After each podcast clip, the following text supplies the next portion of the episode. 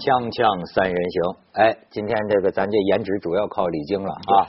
哎，你们俩有点情侣装了，我说是的，小秘密看出来就不要说了。商量好了的吧？啊，商量好了，你穿里头，我穿外头，确实商量好的。颜色多准呢！对对对，而且这个对前途，你们两个人都有同样的忧虑，是吧？这个马先生过年之后啊。呃，有对这个时局有什么观感呢？对时局就是会越来越好。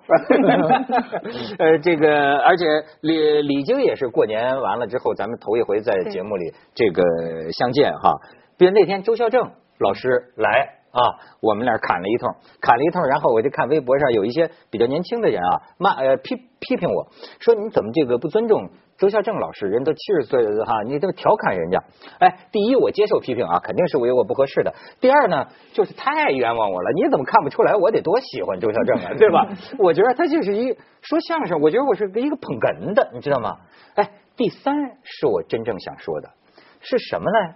你看这个老炮儿这个电影啊，我就发现，你像我跟马爷，当然我跟跟马马爷比我年长啊，包括冯小刚也比我年长，但是你看我们那一辈儿人呐，互相聊天包括泡妞，你知道吧？他的一种有我们自己的一种语言，互相挤兑着，或者你觉得是调侃，就是挖给给你挖坑，就这么聊啊，是我们一种哥们儿亲亲密的呃表现。但是呢，我也发现今天的年轻人。有些人说他很没礼貌，嗯，但是从另一方面来讲，他实际比老炮儿，他还有他的一些礼貌，比如说他不一定就能看得明白，他会觉得你怎么这么跟马未都说话呢？哎，你是不尊重他？哎，他这个甚至你知道，就是说，呃，那天我一哥们儿找了个小的，不是不是不是不是找小老婆，找一个就年龄相差比较大的小女孩。他就发，你看，他就发现，他说我跟女孩说话都是受那个王朔的那种语言影响的那种小说里边那种有点痞里痞气的，或者说呢有点老北京。你比如说这女这女孩喜欢做面膜啊，是吧？俩人谈恋爱，他就说，哎，今天又几个钟头花在脸上啊，对吧？这女的就生气，这个这个这个小过九零后女孩就不惯你这个。后来他说我闹明白了，他爱听什么呢？他们就爱听啊，你把她当公主一样捧。他不喜欢这个夹枪带棒的，嗯，他他喜欢就是，哎，你今天好美啊，直奔主题是吧？就就你今天好精神啊，就他过程没了。现在你刚才说那事儿就是一个过程。你比如过去说泡妞，泡妞一个很重要的特征是泡，嗯，泡就需要时间啊。泡妞过去说冷水泡茶泡上了，就是慢慢泡着呗啊。现在没有，现在都是。约炮，那是改炮了，是吧？过去那炮是三点水，老炮最初就是三点水嘛，它就是花消磨时光的一个特征。嗯，那么现在就变成非常直接，直接啊，约炮，约炮就是三句半，进门一二三，说完了完了就把事干了。所以今天呢，就是很功利化，功利化就会把很多的这种貌似没用的东西全去掉。你比如礼仪是个貌似没用的东西，它有用。啊，你说我妨碍你什么呢？啊，我这道德水准有缺失吗？我也不违法，他全是这种理论。但是你不知道别人会看你，对吧？现在人不在乎别人怎么看你，过去的人最在乎的就是别人怎么看我，包括连皇上都这样。皇上去干了错事儿，比如就是过去有个故事，就是这个这个赵匡胤，这个随手用。这个助账呢，把这个大臣的牙打下，大臣老他妈奏折，他烦了嘛？那大臣就剪牙，剪牙，他就说，真是打的满地找牙。对，你剪那玩意儿干嘛？难道你要告我不成？他说我哪会告您呢？自有史官记录此事。那赵匡胤一看说，兄弟，你坐下来，咱好好谈谈。我怕这事儿，我有点怕这事儿，就是他有约束，这种道德至高无上的约束。我们今天至高无上没了，至中的也没有了，都是至低的约束，那这个就没，这个社会就很难管理。就说这个，我我也是有一个小感受。就那天其实我们是讨论选题，然后呢，大家也在说说我们这个杂志的读者是不是都是呃有点偏稍微中龄或者是年纪更大了，我们应该做一些倾向于年轻人的话题，九零后的一些文化特点。那我们当然不知道了，那就就找一些年纪稍微轻一点的，其实也是八零后来讲一讲。然后他讲到有一点，我听的我就觉得，真是对我来说那是另外一个世界，另外一个人群。他就说现在他就讲到这个视频啊、直播啊一个新的趋势，就是我和你约，现在都不是发微信了，什么摇一摇、晃一晃，咱俩先用文字。你先别说以前古典的写情书了，那个多费劲了。现或者是现在微信都都不时髦了，就是互相发照片，发一个呃是是一个一个视频的。然后呢，同时他讲了还有很复杂的技术，就是你不能截屏，我给你发，然后咱俩看不上了就同时挂掉，然后这个是这个屏呢又截不就就是那个你不能留为证据，对对对，然后咱俩互相发，哎，互相看对上眼了。再到下一步，就是很很很多复杂的技术约束。后来我想，这个技术的确是给很多人带带来了便利，但是我是觉得这已经远离了我们理解的那种古典的那种美好。未来又会有出现新的社会规则或者礼仪道德。我跟你讲，那天我还就在你们三联那个周刊上，我看一个报道，就是也就是说，我刚才说这个虚拟现实啊，讲这个虚拟现实，它里边讲了一个真实的一个事情，就是。玩一种游戏吧，我不知道都是那种，就是你这个真人啊，你在那里游戏里头有你一个化身，嗯，有一个化身。那么有这么夫妻二人，他们就是这个游戏玩家，在游戏当中两个化身认识，然后真人见面，最后就结婚了嘛。嗯，结婚了之后，这两个口子还是在上面玩，各在游戏里有他的化身。嗯，但是呢，这两口子有个约定。就说咱们在这个游戏的里边，这个化身呢，咱们实行开放性道德。就话说那天呢，老公出差了，老婆一个人就以这个化身在这儿玩儿。玩儿呢，碰见了另一个玩家，那他也是个化身，一个男的。就是聊谈情说爱了，谈情说爱，最后那边就提议说咱们搞一个这个性爱，就搞搞一个网络性爱，怎怎么搞这性爱呢？在这个游戏里就是呃有语音，就那有语音，然后双方玩那个鼠标，就耿直耿直耿直的，我估计 我猜的，玩好，还有这个啊，对，有这个，然后玩性爱，然后呢，这个女的这个在游戏里的这个化身就说。哎，不行，那我也得守这个。我跟我老公啊，我们俩有这个道义，就是说我跟我老公约好了，可以跟别人搞这个搞性爱，但是呢，你不能用我们两口子在游戏里的那个身份是吗？化身，嗯嗯，不能用那我们两口子在游戏里的那个虚拟的那个化身，再跟别人搞这个性爱，那样的话我就背叛了。背叛了我老公了，但是呢，我还有好几个化身，我那我弄我另一个化身，我给你个这个这个这个这样，哎，这我觉得你们杂志哪一期的我都没看写虚拟现实的，就挺有意思。就是你看未来要是在那个世界里，你这个伦理道德得重写。我还化身给你搞一婚恋怎么了？是这个，现在我觉得最新的技术就是机器人技术，就模拟技术、生物技术。现在已经我看到过那照片，震惊，就是日本人做的。他现在就是你已经从照片上很难辨识这是人还是人偶了。它跟咱们早期看的人偶还是有区别的，就更高级的，你手的触摸感都非常好了。那么这个就有一个问题。啊，这个问题呢，就是它里头的道德约束或什么都是事先植入的，然后他可以去买软件改变他这个行为，这个是商家的事商家要赚钱。比如他跟你，你跟这人偶谈了这个一段时间恋爱了，这人偶突然告你一句话，说我还有点小爱好，你不知道呢，你当然心里很痒痒。你说你什么爱好啊？花钱买是吗？你去买那个去。你一花钱，这爱好就告诉你了啊。所以这个跟人没关。严格说，这事跟任何人都没关，是他俩，他跟一个我们说跟一个机器。之间的一个关系，但这个复杂的伦理，我觉得不说不太清楚了。这怎么讲？哎，那个电影，呃，两年前是三年前那个电影，就是叫《黑尔》，对对对，他就讲跟那个跟那个语音的那个恋爱上了嘛，这个每天都跟他聊，就那个人演的也特别好哈，那种状态，然后那个屏幕都是都是那种粉色的暖色的，对对对对。突然有一天就告诉我，还同时还有多少个男朋友是吧？哦，是是是是，你所以就是。咱们先去一下广告，锵锵三人行广告之后见。所以你看，你讲礼仪，你刚才讲这个法律，我跟你说，这是法律这底线也经常守不住。你现在就到了，哎，那天有一个特别犀利的一个就是消息，就是说都在网上疯传，就是说北京有一个女法官，嗯，被俩人打死。现在我知道这个事情，基本上你看看这个，这是个女审判员，叫马彩云，呃，这个三十八岁吧。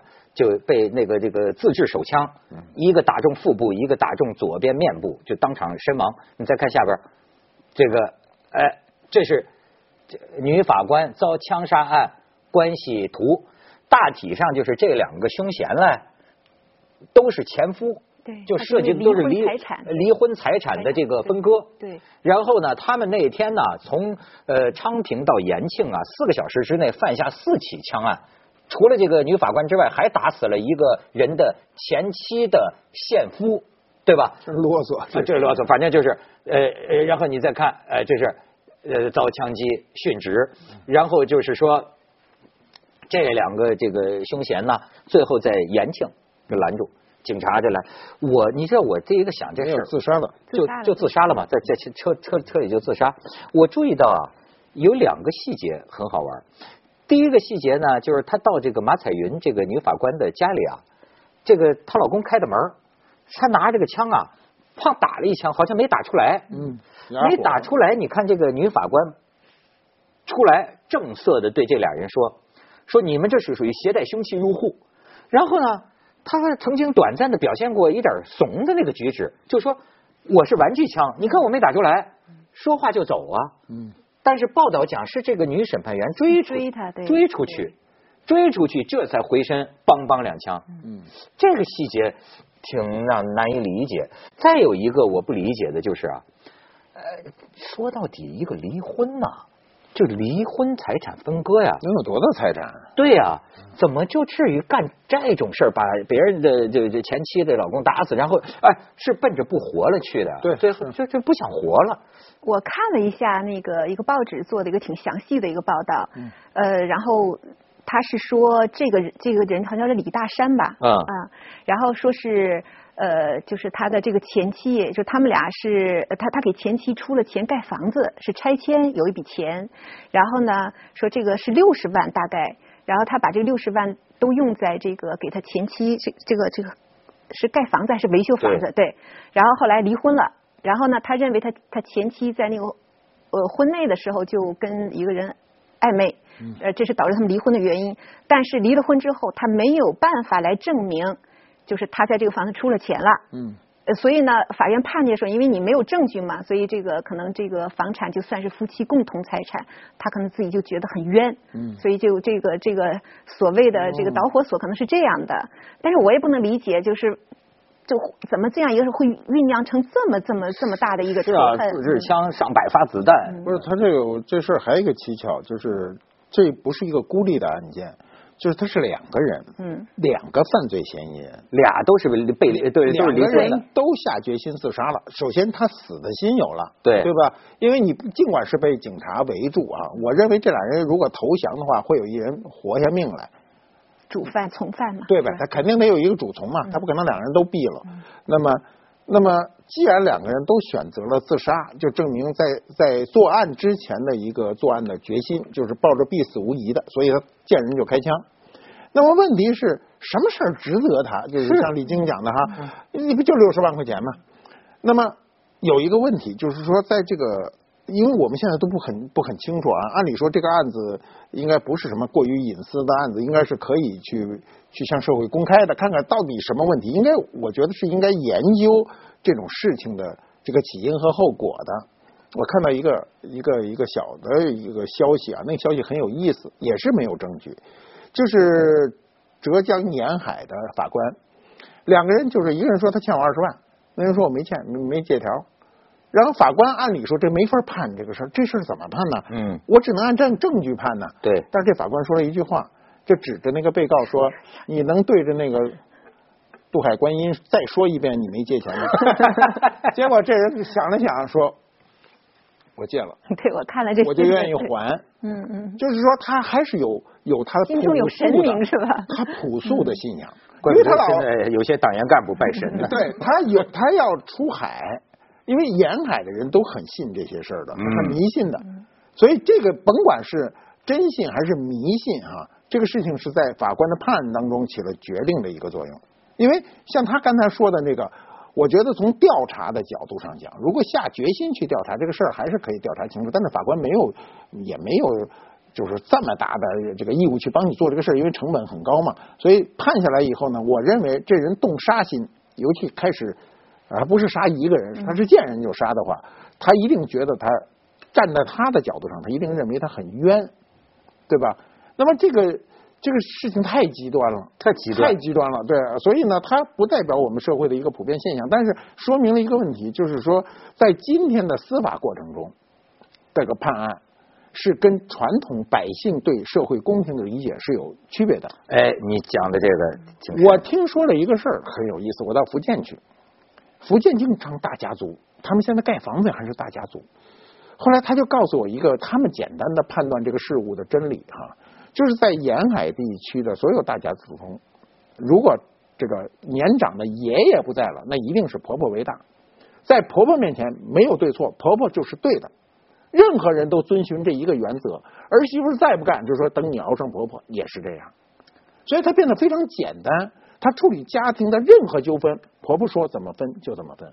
哎哎，他倒是一个原则。当时他们在饭桌上说这事儿的时候，我想了半天，我觉得他有一个存在道理。他几千年以来，他就延续了这么一个风俗。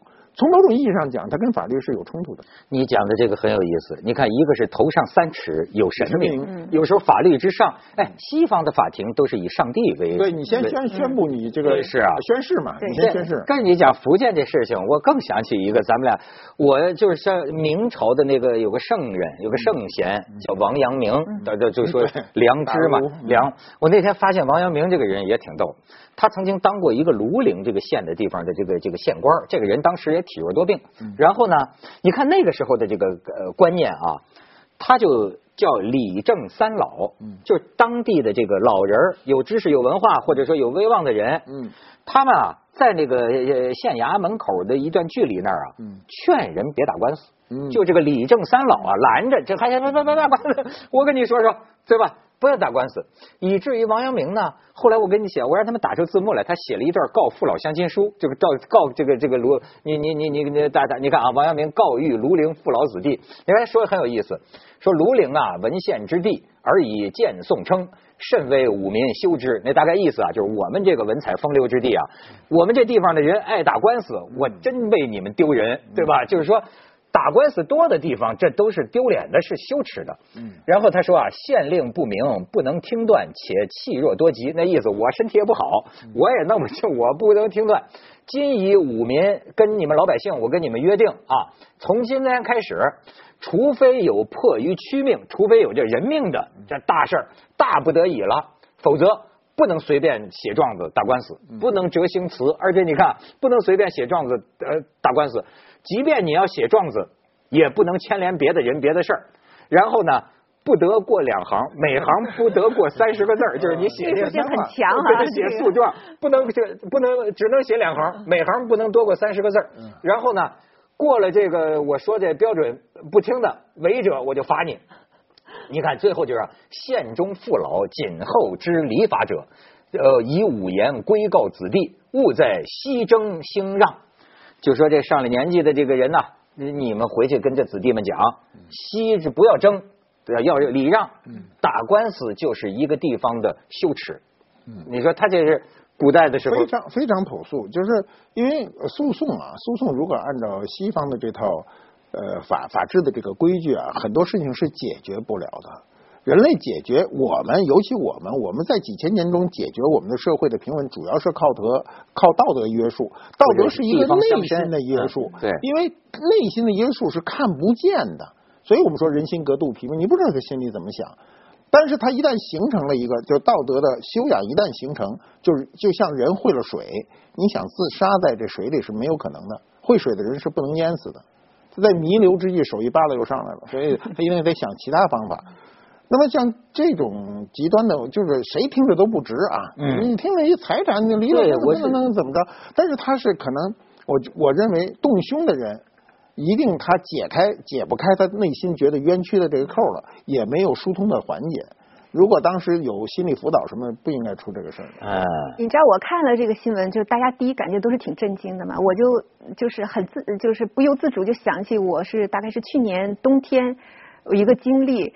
呃，就我之前，你看我做这么多年记者，我没有到过法院去采访，因为之前都是比如说都是私下里采访律师啊、法官，没有真正的到过一个庭审现场。然后去年是冬天呢，是一个很有名的一个 一个名人，因为也是一个遗产的一个一个纷争吧，但是他现在不愿意公开。呃，他是这样是这样的，有一个北京有一个四合院要继承，然后呢，因为历史原因嘛，被一些那个当地的老百姓给占了，然后呢。就就赶不走了，然后后来他就委托了一个朋友，结果这个朋友成了二房东，这个朋友很强势，就找了一个女的，这个女的把这个二十多户人赶走了，他成了一个二房东，他又盖饭馆，又又建旅馆，然后呢，他就认为就像事实婚姻一样，这房子是不是我的？但是我替你好像看了二十多年，所以呢，你要赔我一笔钱。然后然后这边呢，就是两两方的一个差距特别大，这边呢就说我承认你帮我看了，但是呢。嗯，再怎么着，两方就特别逗，然后说同意调解，都同意调解，然后就问这个占了房子的这个北京当地女的说：“你调解，你同意多少钱？”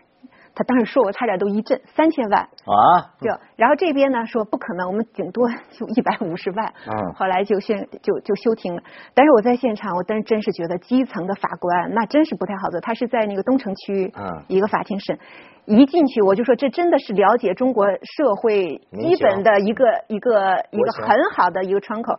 为什么呢？因为我不知道你去没去过啊。比如说你要去参加一个庭审，当时很简单，你带一个身份证去。然后我一到那个有法警嘛，法警要检查你的包，然后就看，哎，怎么那个角落里有一个老太太，坐个 坐在一个大棉被，披一个军大衣。然后，对，然后法警呢对她熟视无睹，很很显然是一个常客了。啊。然后呢？这个老太太呢，一见人多，她就拿一个牌子说某某医院那个把我致残了，法院判我不公了，就天天在这喊。然后人少了，她就不喊了，因为喊也没用嘛。等那个排队人一多，然后老太太就又开始啊什么什么医院把我致残了，就不断重。然后那个法警呢，因为很显得年龄大了，也没有办法，不敢动弹。然后呢，那天我就觉得就是就挺好玩的一幕，那个法警递给他水，说那。今天天干，喝点水，你还不能，你还不能让他在这个地方出事儿了，你还得哄着他。嗯。哎呦，然后呢，就参加了这个庭审，你知道这个双方的身份差距极为大，那个是一个名门后代。嗯。然后人家呃，后来他后代在香港，普通话也说不好，这边呢就完全是一个北京当地的这个这个市民吧。对。然后。那真是叫无理搅三分啊！然后他他不诉诸理，他是诉诸情绪。哎，你们好歹也是明白，你们现在看到房子值钱了，你们就不管我当年我我又为你们房子又跑断腿又怎么怎么？你看你那个店没了是谁找修的？那个房子漏了是谁？他就诉诸于情感，他不讲你的那个法律的理论是什么。然后这个法官最后就变成了只在这一个。维持秩序，说谁谁谁就喊那个女的名字，什么娟儿是什么什么，说现在没让您说话呢。然后，然后这个女的她不管你，我再不就是过了一会儿，这个法官又在说谁谁谁没让你说话呢，你现在安静点，就就变成了训斥，就不停在这训斥。就是，然后当时感慨。过去讲就秀才遇到兵，有理说不清，这是法官遇到民，但是你就知道，就是反过来讲，这中这就是中国的一个现实，就这么多的一些人。真是在基层维持着中国的一个基本的一个社会。关键的问题是对你这个故事，其实我都咱咱咱们先去下广告啊，锵锵三人行广告之后见。哎，马马马先生，他这里有个很很大的、很深层的社会问题哈，就是我们一听就李金讲，我就能听出来，要三千万显示公平，对不对？就是一个法律词汇叫显示公平。那我问题是，他为什么要三千万？谁给他的勇气要三千万？过去的人没有这个勇气，过去的人都是他妈往小了要，谁往大了要啊？而且现在要的全是没边的。我碰到一个事儿比这个还邪乎。当时呢，是因为博物馆当年选址，选址有个地方呢有几个钉子户，政府都弄不了，说说你能不能自个儿跟他谈谈？你跟他谈谈呢，说这个地儿解决了，你也跑，政府也好，说你去试试去吧。我就去了，去了这人临街有一个三十九平米的房子，然后我进去试试跟他谈。这人说我这个这个要求不高。说我是三十九平米，原拆原建，你还我三百九十平米啊！你三十九，我还你三百九，这我脑袋有水吧？我是让你走了，我给你钱，然后说呢，你也不需要多给我钱，您就呃再补助我们两千万吧。啊，这人呢，这人这我说这不是我说这事儿是。七八年前的事那时候钱很大，我听了晕了。我说这都这人都肯定没法谈判的，我就试图找找第二家。我找到第二家，我发现第一家是好人 你知道吗？为什么？第二家那人说啊，钱对我不重要，房子对我也不重要。那我想什么重要啊？这人他妈把我治了。他说我妈为这事儿气死了，要想谈这事儿，你先让我妈活了。啊，那第一个叫条件了，这是第一个条件再大是可能达到的条件啊，第二家这条件就没了。这怎么我我怎么能让他骂活了呢？这不可能，起死回生啊那剩下的我就不再去谈了，我连就没有勇气再进第三家了。如果进第三家觉得第二家还是好人的话，那我说这社会就没法去解决这种社会矛盾。就他说的，基层是没有办法解决的。他为什么开出三千万？是你的社会经常给他提供一个显示公平的信号，他利用了这个信号夸大。对不对？正常的说，比如对方提一百五，他说我三百万，那这个事儿是可能谈的。你一提三千万，那法官脑袋也也也也拧成一锅浆子，怎么去谈这事儿？哎呦，因为他们也确实是，就是他有各种文件，比如说就是呃，就是说要妥善处理好呃这些已有住户的这个安置问题，他就拿这个了，你要妥善处理好。所以这些东西，那怎么叫妥善处理好？对，光靠法恐怕还得有德呀。人要都无德了，你法根本不管用，法弄不清楚的是吧？